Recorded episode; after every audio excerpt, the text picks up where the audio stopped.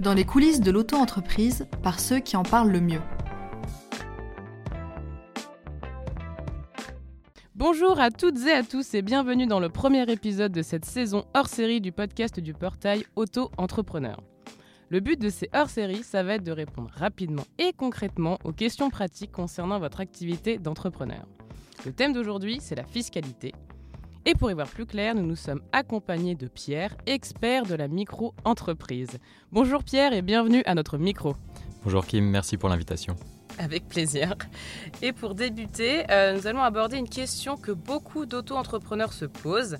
Quel régime d'imposition choisir? Quand je te dis ça, je pense évidemment à cette question qu'ils se posent souvent de est-ce qu'il est plutôt préférable de choisir l'imposition classique ou euh, l'option du versement libératoire Voilà, la parole est à toi Pierre.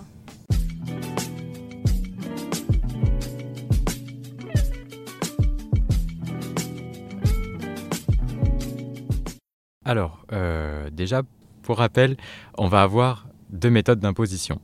Dans un premier temps, on va avoir l'imposition classique. Donc, dans ce système, le chiffre d'affaires de l'auto-entrepreneur, il va être déclaré aux impôts qu'une seule fois par an. Les impôts, ensuite, ils vont pratiquer un abattement fiscal dont le taux euh, va dépendre du secteur d'activité de l'auto-entrepreneur. Et une fois abattu, ce chiffre d'affaires, il va être ajouté aux autres revenus du foyer fiscal. Et l'auto-entrepreneur, il va être imposé sur euh, l'ensemble des revenus du foyer fiscal via le système d'imposition par tranche, euh, comme un particulier en fait. Et il y a aussi le prélèvement libératoire de l'impôt. Dans ce système, on va payer euh, son impôt à un taux fixe tout au long de l'année, et ce, en même temps que le paiement des cotisations sociales. Donc ce sera soit tous les mois, soit tous les trimestres, ça, ça dépendra en fait de la périodicité qui a été choisie par l'auto-entrepreneur. Le taux, là, il va dépendre du secteur d'activité de l'auto-entrepreneur, et ça va se situer entre 1, 1,7 ou 2,2 Ensuite, ce qu'il faut savoir, c'est que tout le monde n'est pas éligible au prélèvement libératoire de l'impôt. Le revenu fiscal de référence de l'année N-2 du foyer fiscal de l'auto-entrepreneur, donc c'est un petit peu complexe, il doit être inférieur à 26 070 euros par part fiscale.